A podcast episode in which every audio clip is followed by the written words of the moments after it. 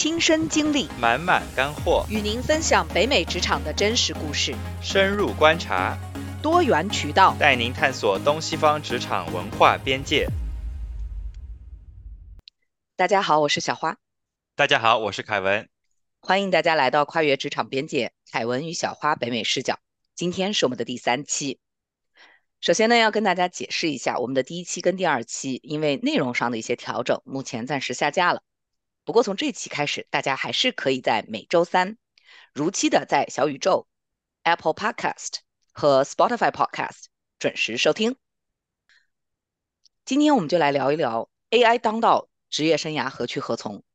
因为我和凯文啊，都发现，在我们的日常工作当中会运用到 AI。那么我们今天就想聊一聊，这样对我们这些打工人有什么影响？另外呢，也想聊一聊对于公司有什么影响。那凯文，要不你先分享一下，就是说你在日常的工作当中会怎么用到 AI？好的，这个 AI 这个话题啊，我觉得是最近几个月一个比较很火的一个热门一个话题，因为这次这个 ChatGPT 一出来，感觉是一个颠覆性的一个呃影响。因为它跟以前的这些自动化的一些程序啊，或者说是一些这种啊 AI 相比，它这次是生成式的 AI，就是说它可以富有创造力，对吧？就是它可以给你编一首诗，或者给你写一个东西，这个我觉得是在以前没有的。所以说，呃，从打工人的角度来讲，嗯，我是比较嗯持欢迎态度的。你你慌吗？呃，欢这个于此就是欢迎的同时，其实也是慌的，因为嗯，我觉得从自身经历来讲，其实有这种生成式的 AI，从打工人的角度来讲，嗯，也是一个好事情，就是它能帮我们在日常工作当中提高工作效率。比如说像啊，比如说像你之前需要花半个小时写的一些代码，可能在 ChatGPT 的帮助下，你可能五分钟就写好了，对吧？就是说它虽然可能现在准确率还不太高，但是它可以把这个框架给你先列出来，然后你就可以从中再调整一些这种内容，然后你就可以把它嗯运用到你的工作当中去。嗯，我觉得呢慌，嗯也是真的慌，但是呢这个慌，我觉得我们可以从两个方面来讨论一下。第一个呢，我觉得就是嗯这个可替代性，感觉。这个 AI 对我，嗯，就是对我们行业以后的这种冲击应该是很大的。就是，嗯，可能有些行业以后就真的会消失吧。嗯，就是我觉得，比如说从做数据啊和一些就是码农啊，可能，嗯，就是我觉得对这种人力资源的减少应该是一个必然趋势。然后呢，再加上我觉得，嗯，你既然有了 AI 能帮你帮助你提高工作效率。那可能随之而来的就是更多的工作，那就是老板就会觉得，OK，那你的带宽可能因为这个 AI 的帮助你提高了，然后你的效率提高了，那我可能就会给你工，就是更多的工作内容，对吧？比如说像你以前可能只用，嗯，比如说在八小时内做五个 function，那你现在可能要干八个 function，这个其实我觉得对我们来讲应该也是一种挑战吧。嗯，那小花，那你觉得呢？嗯，我呢，个人呢是用 ChatGPT 写一些我认为比较公式化的文字，比如说，呃，我们在这边求职的一些 cover letter，或者是说我们平时会用到的一些报告，甚至是给一个项目或者是给一个嗯产品取一个名字，嗯，那在这些情况下，我觉得就像你刚才说的，虽然它其实得出来的答案五花八门，有时候真的是下笔千言，离题万里。但是总体来讲，它会给你一个嗯基础去做一些修改、改进。对，是这样的，是这样的。那你觉得这个 AI 对在初创行业或者风投行业，你觉得你能看到它未来对你们这个行业的影响吗？我觉得对于我们初创行业来讲，肯定是解决了一大批的人力的问题。因为其实，在初创行业，你最缺的就是资源，包括人力资源，包括财力资源。那当你的一些工作可以被迅速的完成，不是说做得很好，但是你可以被迅速完成，一篇报告可以被迅速的写出来，那对于这个人力的成本的节省是呃不可估量的。对，嗯，我也有朋友在上海进行 AI 对为中小企业的优化。那么他们呢做的方案呢，其实我这次回上海也去看了，嗯我觉得是非常了不起的。就是他们真正的是用呃一个 AI 的方法和思维模式去解决中小企业需要曾经需要大量人力的这个啊、这个区块，比如说客服。嗯那当然了，我们用的一些大的呃公司的客服 AI 软件是很好的啊、嗯，但是呢，作为中小企业，它其实是没有办法承担这个费用。现在有些更下沉的这种 AI 的运用，那么可以。给到中小企业这样的福利，我觉得是非常棒的。对对对，就像比如说，呃，这种生成式 AI，我觉得就是利用的可能像你说这种，就是这种 chat box，对吧？可能他以前需要比如说五个客服，他现在可能就只需要一个客服来来这个监管这个 chat box 的这种运用，没错。后然后具体的这些对客服的，就是对客户的这种回复啊，或者这种和满意度的调查，其实就可以用 AI 来代替，对吧？对，而且我觉得它还解决了一个中小企业的另外的痛点，就是培训和知识的这个沉没的成本。培嗯，训就是你必须，就是如果你要培训一个新的人，你肯定是有一个周期的。对其次，这个人如果离职了，那这这些知识就就沉默了，就跟着他走掉了。你要重新开始培训，但是对对于 AI 来讲，这件事情永远不会发生。对。所以你们前段时间就整个行业型的这种裁员的话，是跟 AI 有关系吗？哇，这个我觉得其实很难讲，因为我觉得这个生成式 AI，嗯，对这个行业其实是比较有颠覆性作用的，因为比如说像，嗯，最近或者说近几年很火的这个，嗯，电脑科技行业，对吧？这个生成式 AI，嗯，在一定程度上对这些行业是有取代性作用的，比如说像之前。呃，你一个大的一个组可能需要十个或呃这种码农或者说搞数据的，嗯，那可能现在在这种呃生成式 AI 的帮助下，我可能需要七个或者八个，我就能把十个人的活儿给做完，甚至更少。甚至嗯更少，对吧？嗯嗯，所以说，但是我觉得就是以目前 AI 的这种呃现状，以及现在呃，因为毕竟还是刚刚这个发展起来的这种初期嘛，所以说我觉得可能对行业的这种直接的影响，我觉得我们现在可能还看不太出来。嗯，那你可以再具体聊聊，就是你自己的本职工作是通过数据分析来去进行一些预测啊、建模啊这样子的。那在你目前的这种具体的工作当中，你对 AI 的运用是怎么样的呢？嗯。嗯呃，就是以我们现在工作，我们我们对 AI 的依赖，呃，还不是很大，就是因为我们现在用的，比如说很多一些模型啊，就是嗯嗯其实其实上也是 AI，但是呢，它不是生成式 AI，它可能就是比如说那种嗯、呃神经网络，或者说就嗯是嗯深度学习，哦它对对，就是它是其实上是另一种 AI，嗯，但是这种生成式的呢，我觉得现在对我们来讲的话，可能就仅仅是一种提高工作效率，在这个层面。对对对。是。这样的，就是是对，呃，那如果说裁员跟这个 AI 的这个关系，或者是说更具体的说是跟生成式 AI 的关系，我们说不太清楚的话，那我觉得我们可以聊一下，就是有什么是 AI 做不了，或者是说有什么是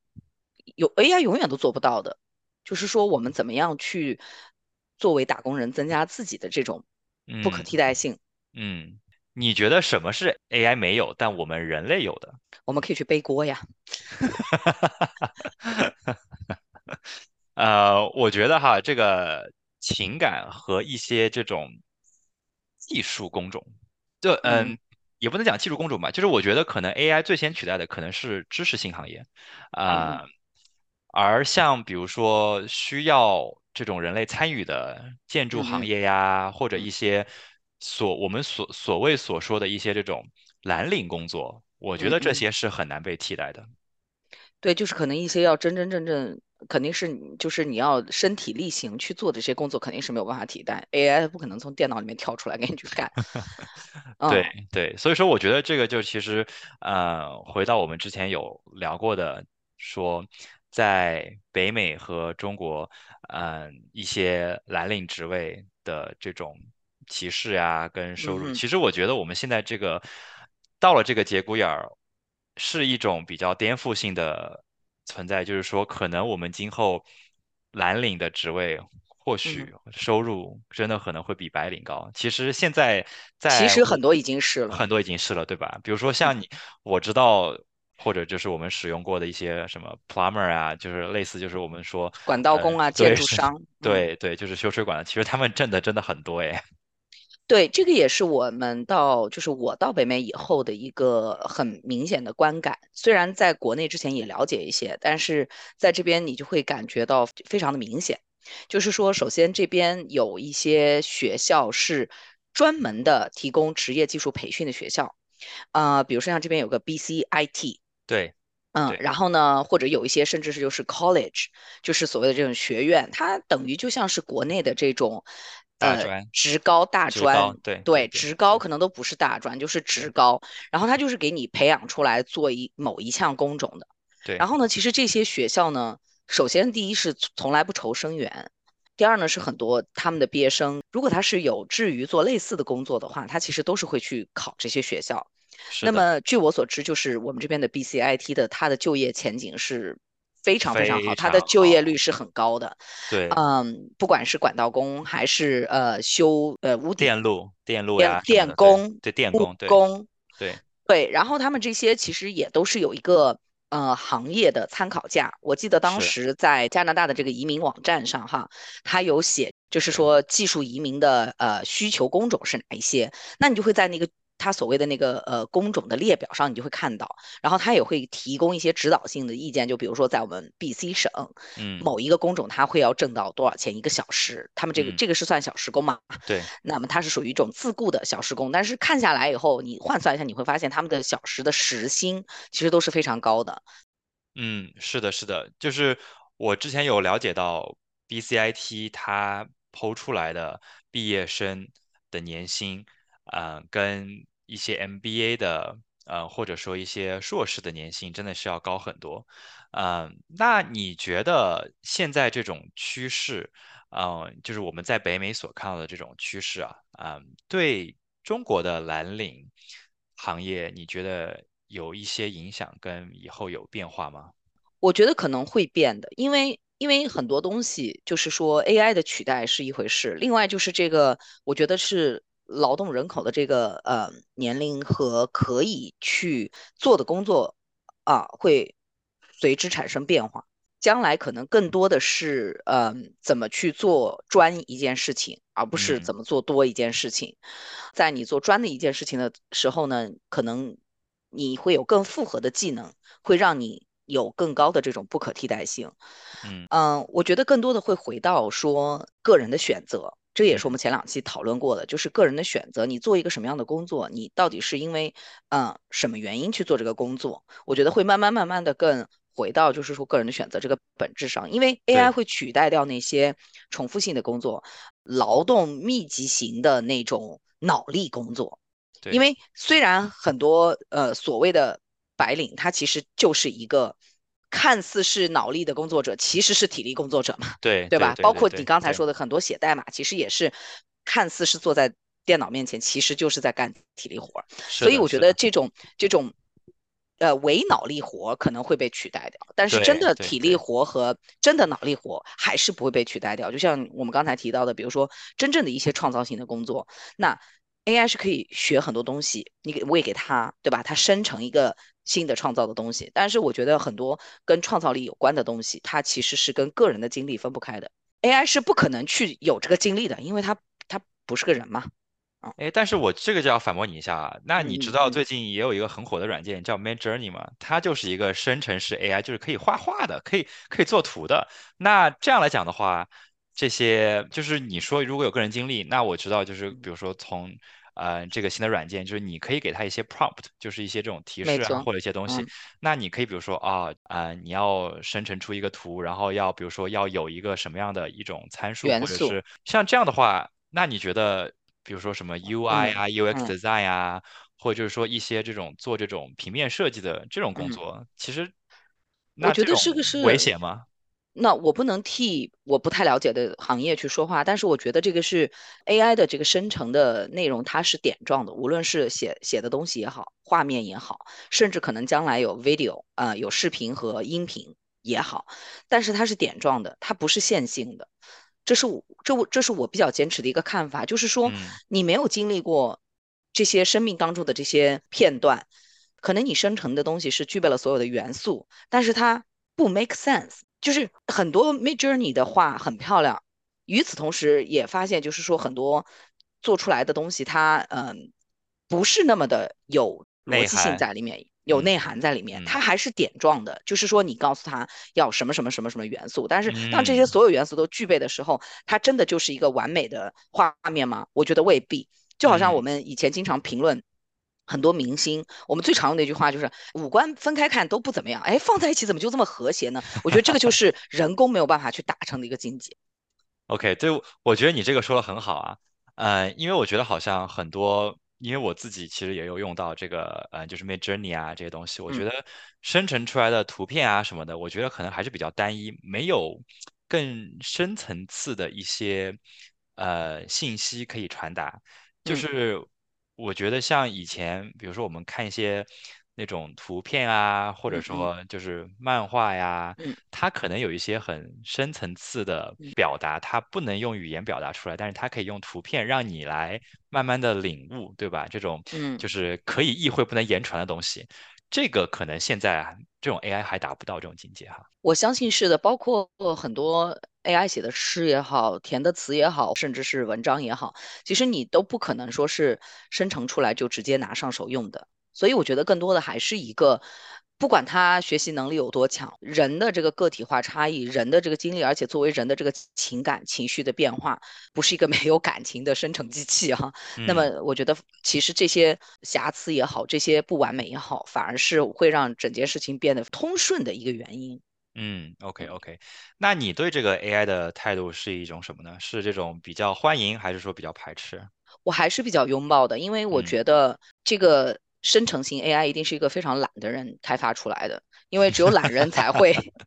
迭代人类使用工具的方法啊，因为他们希望用最少的时间完成最多的事情，嗯所以我还是很拥抱的，因为我的确是作为我自己写了书的人来讲，有时候你我跟你的感觉是一样的，就嗯是是可以帮你提高效率的。那在这种情况下，我觉得，嗯、为什么不拥抱它呢？它可以帮助到你提高你的效率，而这个时候，更多的时候，你可以把你的精力和精神放在我自己到底要什么，去开发你自己的一个这种主观能动性，开发你自己的一个真实的内心的想法，嗯怎么样诚实的面对你自己的内心，嗯，而不是比如说写一些啊、流水账。现在有有 AI 可以帮你写流水账的时候，你要写。什么，你自己可以问一问，你到底想要创造什么。对对对，我觉得这个 AI 其实对我们工作和生活其实是一种反省啊，就是我们可以自己看看平时在工作当中是有多少成分是一些很繁琐、一些重复的一些东西，这个你就可以用 AI 取代。那么你可以看看在被 AI 取代了这些任务过后，你所剩下的纯就是有纯创造力和纯这种叫 value added 的这种成分，太对了，到底还有多少，对吧？太对了，潮水退去，看看谁的裤衩还在。对，如果真的你觉得这个就是很，就是你觉得就是你剩下的真的不多的话，我觉得嗯也该焦虑了。就是我觉，得这个这个趋势，嗯，我觉得浩浩荡荡，感觉不可挡，对吧？我觉得这个点真的很对，嗯，不。我觉得真的很对。其实这也跟我们为什么要做这个播客扯上一点关系的。老实讲，嗯因为很多以前所谓的这些信息处理啊、录入嗯啊、这些所谓的学习啊、记忆啊，我觉得可能现在也很大程度上被 AI 可以去完成了。那么是的，留下来的我们的亲身的经历，我们经过的这些一道一道的坎儿，我觉得我们遇到的问题，每一次解决这些问题的这些心路历程，我觉得反而是弥足珍贵的。是的，是的，因为我觉得这种自身的经历是 AI 应该所没有的，它能做的只能从我们的经历，就是相当于它也是个学习的过程嘛，对吧？就对它可以从我们学习的经历过后，然后来给一些这种参考意见，呃，和我们真正自身经历的这种分享，我觉得还是有所不同的。嗯。对，呃，完全同意。那我想从公司作为雇佣者的这个角度来嗯。聊一聊，因为我觉得对。你，打工人当然是，嗯、你说用 AI 提高效率也好，用 AI 摸鱼嗯，也好，呃，不管怎么说，肯定打工人会大面积的受这个 AI 的这个影响啊、不。管是好的还是坏的。那我觉得作为公司，呃，你觉得公司应该怎么样去对人才进行有效的管理和更深层次的这种呃，就是去驱动他们？你有嗯。什么你有什么洞察可以分享吗？嗯，我觉得从公司的角度来讲，嗯、在科技行业里面，可能我觉得现在公司要做的就是要培养大家成为 AI 的开发者和这种啊、专家吧。就是说，与其嗯受到 AI 的这种操控，我们不如把这种人力资源培养成操控嗯 AI 的人。嗯嗯嗯，很有见地。有有意思。从创业公司、初创企业来讲，我觉得可能我们中小企业是更受惠于 AI 的。所以嗯，我认为，从公司来讲，它要对 AI 有一个特别开明和拥抱的态度，嗯，对对然后呢，要去鼓励他的仅有的这些团队成员，有效的把 AI 运用在他们的这个日常的工作当中。我对我，觉得可能要更加的去呃拥抱这个步伐，因为就像我，刚才提到，我朋友他们做的这个 AI 的这个中小企业的解决方案，真的就是这这这些就是真金白银的给公司省下来的钱。那对于一些初创企业来讲，这些真金白银省下的钱就是公司又能续命三个月，就是这么简单。所以，我觉得。我觉得这完全是一个啊、嗯非常就是要去开明的态度。我觉得不能觉得说哦，这个东西也不是你写的，或者说啊，那个也不是你做的。那当然，版权是另外一个问题。我的意思是，怎么样提高你的效率？这个过程当中，我觉得中小企业更多的要去鼓励你的团队、你的人人才去利用 AI，就是对于现状 AI 的这个现状，我们怎么样去了解它、接受它并利用它。嗯，对对，因为毕竟对中小企业来讲，我觉得成成本控制还是比较大的一方面哈。这个 AI 我觉得还是能非常有效的节约成本，然后提高这种工作效率，可能把你五个人的团队，呃，培养成这个有十个人的这种创造能力。没错，没错，而且我觉得可能是不是就是说，呃，如果有 AI 的辅助，是不是我们可以更多的去驱动员工去满足他们对，嗯，社区和自我的这个实现的需求，嗯。去发掘他们内心真正的更有热情、更有激情的一些领域。嗯，我觉得这个说的很好啊。那小华，我再问你一个问题啊，就是你觉得从公司角度来讲的话，这个以后公司从招人的角度来说，那公司是不是就更愿意招有经验和有这种有决策能力的人，而会对这种新人，就是比如说新进职场的新人和一些刚毕业的同学，可能会更不友好？我觉得你这个问题提的非常好，呃，这件事情我觉得要分两面来讲。第一面就是我认为公司应该要调整他对人才呃招募的这个预期，你到底在招什么人？我觉得是对公司、对公司的人力资源部门、对公司的决策者来说，是一个非常需要花时间去想的人。因为老实说，以前 AI 嘛，呃，机器学习已经很早就用在招人这件事情上了，很多人都是用直接就用数据呃网络爬虫，直接去爬那个投进来的简历，看关键字没有就没有就直接拉倒。那对这个也是提高效率，但是与此同时，我觉得公司要真的要调整，就是说自己到底要在找什么样的人。你所谓的就是说有经验、有决策能力的人，那肯定是嗯非常非常有需要的。嗯。因为有只有有经验的人才会看出，哦，even 是 AI 能够生成的这些内容，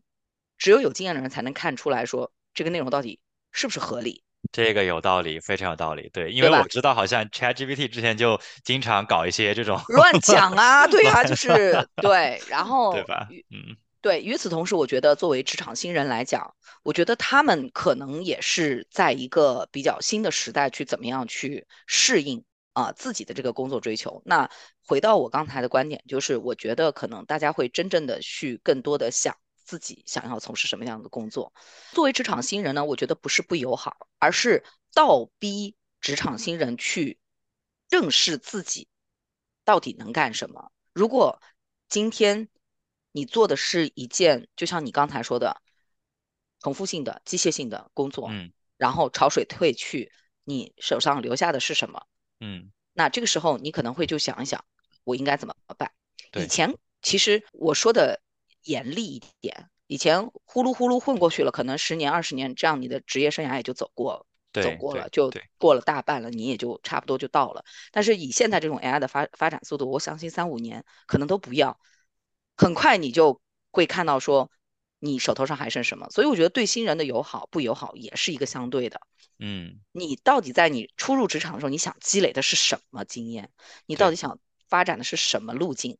我。觉得这个真的有必要在你不管你做什么，你可能都要从一开始就要有一个更全面的去想法。嗯，是是，而且我觉得好像对现在的，比如说，呃，初入职场的一些新人和正在选行业的一些高中生或者大学生来讲的话，我觉得这种可替代性可能应该成为他们以后选择专业和选择职业发展的一个非常重要的一个参考因素。没错，可能甚至嗯，是首要条件。就是说，因为我们经常也在，比如说领英啊，或者是在一些媒体上读到说，哦，过去消过去二十年哪些行业消失了，对吧？我嗯觉得这个将来这个浪潮只会更快。可能嗯我们最后就没每次总结就是过去五年哪些行业消失了，哪些职嗯，业消失了，过去过去一年哪些职业消失了。那这个时候你就要想想哦，我在计划我的职业生职业生涯，我在呃怎么样拓展我的职业的成长的时候，你可能就要把这些东西考虑进去。对对。那你觉得 AI 的趋势会对我们以后，比如说这种技术院校类，造成一个井喷式的影响吗？啊、我不是教育专家，我也不是 AI 专家，我但我个人觉得会是一种狂热以后的回归吧。就是说，嗯可能喜欢哲学的人不会再想说我要不要去学计算机啊、嗯，对对，我我就是去学说不会，哲学，对，就是，说不会根据什么，比如说这种市场的这种，呃，就是跟风呀，或者看现在的这种趋势，可能。这种因素会更少哈。我觉得这是一个好的因素，因为可能有的人他就是想做跟手工类相关的工作，他可能就是想做一个木匠，嗯但是可能在在过去的这个环境下，可能这个可能不容易实现，因为职业的歧视也好，可能收入的这个层参差也好，以及可能做一份白领感觉更光鲜的情况下，那哪怕是做伪脑力劳动者，他也觉得很开，就是他也觉得很可以，但可能将来就不那么可以的时候，我，觉得大家会回归一种更理性的这种有道理。人生的这种职业发展的这个计划。有道理，有道理，有道理。那我觉得这个从长期来看，可能，嗯，一些我们之前对蓝领行业或者一些纯技嗯术行业的这种歧视跟偏见，我觉得嗯。在长期来看，也应该会慢慢慢慢的消除，对吧？对，我觉得这里可以提到的一个点是说，在很多经济爆发期的这些地区，他们如何来看待这个人力资源？我觉得这个其实是一个蛮宏大的课题。嗯嗯，因为在国内的时候，非常非常觉得很多东西都非常的方便。嗯，就咱们说一个快递，第二天到，或者是闪送的这些服务服务商哈，对，嗯，半小时、二十分钟同城就都到了。就是这些东西，其实很大程度上是有一些劳动的群体是被波及到的，是的，是被呃负面波及到的。嗯，我说的清楚一点。那这个要如何去呃 AI 的这个道德的呃应用，应该要如何去掌控？我觉得这个可能是给很多经济爆发期的一些地区的一个课题吧，因为这边现在也比较嗯。多的在讨论这个呃 ESG，它肯定也是一个，它它也是一个嗯公司的这个社会责任和这个可嗯，持续发展的一个内容。你能给我们听众朋友就是呃简单说一下这个 ESG 哦是什么是什么意思吗？哦，当然当然，呃，不好意思，这个 ESG 呢，它是一个简称，它是首字母缩合，它代表了三个英文单词，嗯，E 代表了 environmental。S 代表了 social，啊、G 代表了 corporate governance。嗯 governance，那就嗯，是环境、社会和公司的治理。对，那就是说，你当 AI，嗯，可以做一个非常优秀的算法，可以生成非常优秀的这个模式，嗯然后去更优化的提高这个效率的同时，在这个过程当中受到负面影响的人是不是有被关照到？啊，对对对。这个是可能放在这种井喷式的这种经济体里面的一个需要考虑的点。对，那这个可能就是一些要涉及到大公司或者一些这种国家嗯层面上的一些支持和这种政策上的一些帮助，对吧？嗯嗯，现在就我所知，其实 ESG 已经更加的成体系了，然后很多公司它也会呃有一个哎呃 ESG 的这个。评分就是年度的评分，对。然后呢，可能在互相就是说他们的客户和他们的供应商之间，互相也会以这个作为一个参考的标准。就我所知，其实这个在国内也是如火如荼在展开的。更多的时候就是说，怎么样去用 AI 提高我们的效率，用 AI 提高我们的发展的同时，然后去关注到这这一点。那我觉得这个就是浅尝辄止的聊一下吧，因为我并不是这方面的专家。如果大家将来有兴趣，我也可以找我呃 MBA 班的同学来聊一聊。他现在是自己成立一个 ESG 的这个咨询公司，然后也是为很多大的客户在做咨询。嗯，OK OK，那这个谢谢小花，这个从嗯自身和这个从这个呃社会责任方面啊，然后给我们分享了一下 这个 AI 对嗯就是给我们人类带来的这种影响或者一些潜在的一些。一些风险吧，对吧？嗯，我相信作为我们打工人来讲，更多的还是怕就是替就被替代嘛，不管是被更年轻的呃人，或者是更快的 AI 去替代。那所以怎么样去不断的充实自己，不断的提高这个不可替代性，我觉得其实是我们一直要去放在心里面去想的一件事情。是的，是的，我觉得这个被取代。就是某一些行业被取代，我觉得这个是必然的，对吧？就跟你我们现在，比如说在，没错，嗯，在这个嗯加拿大看到的一些，比如说我们从一个简单的一个银行来讲，你上次有说了，你上次去银行是什么时候？哎，这个还真有意思。就是我来的这几年，我感觉变化是很大，但是我觉得是疫情助推了。你记不记得最早的时候，我刚来的时候，二零一六年，其实很多公司都还在用支票发工资。对呀，支票这个东西，我在国内就真的是根本没见过。我也没有见过，我是来加拿大过后才知道什么叫支票。对，但是因为疫情，他们终于开始就是各种网上支付，以及开始送快、送网、送外卖、送快递。对，我觉得这个就是一个发展的一个一个很有意思的观察。嗯，是呀，是呀，是呀。所以说我自己来讲，我可能上次去银行真的可能是几年前的事情了吧。就所以说，就是一些行业，比如说像这种。就是 teller 啊，对吧？就是银行，我觉得这个柜员，嗯，对柜员这种，我觉得在这种趋势下，嗯，应该以后的需求应该会越来越少。所以说，嗯，我们真的应该结合这种自身的能力啊，或者说就是一些社会经验，然后来让就是增强自己的不可替代性。对，然后利用这个浪潮去真正的感受你自己的内心，你到底是想做什么，然后为之去奋斗，为之去努力。对对。是的，是这样的。嗯，那好，那我们今天就先聊到这里吧。呃，非常感谢大家的收听。如果大家还有一些想知道的，呃，欢迎大家在我们的播客跟我们互动留言。呃，大家每周三可以在 Apple Podcast、Spotify Podcast 和小宇宙通过搜索“呃跨越职场边界，凯文与小花北美视角”来收听我们的节目。那我们就下周三不见不散，拜拜。好，拜拜。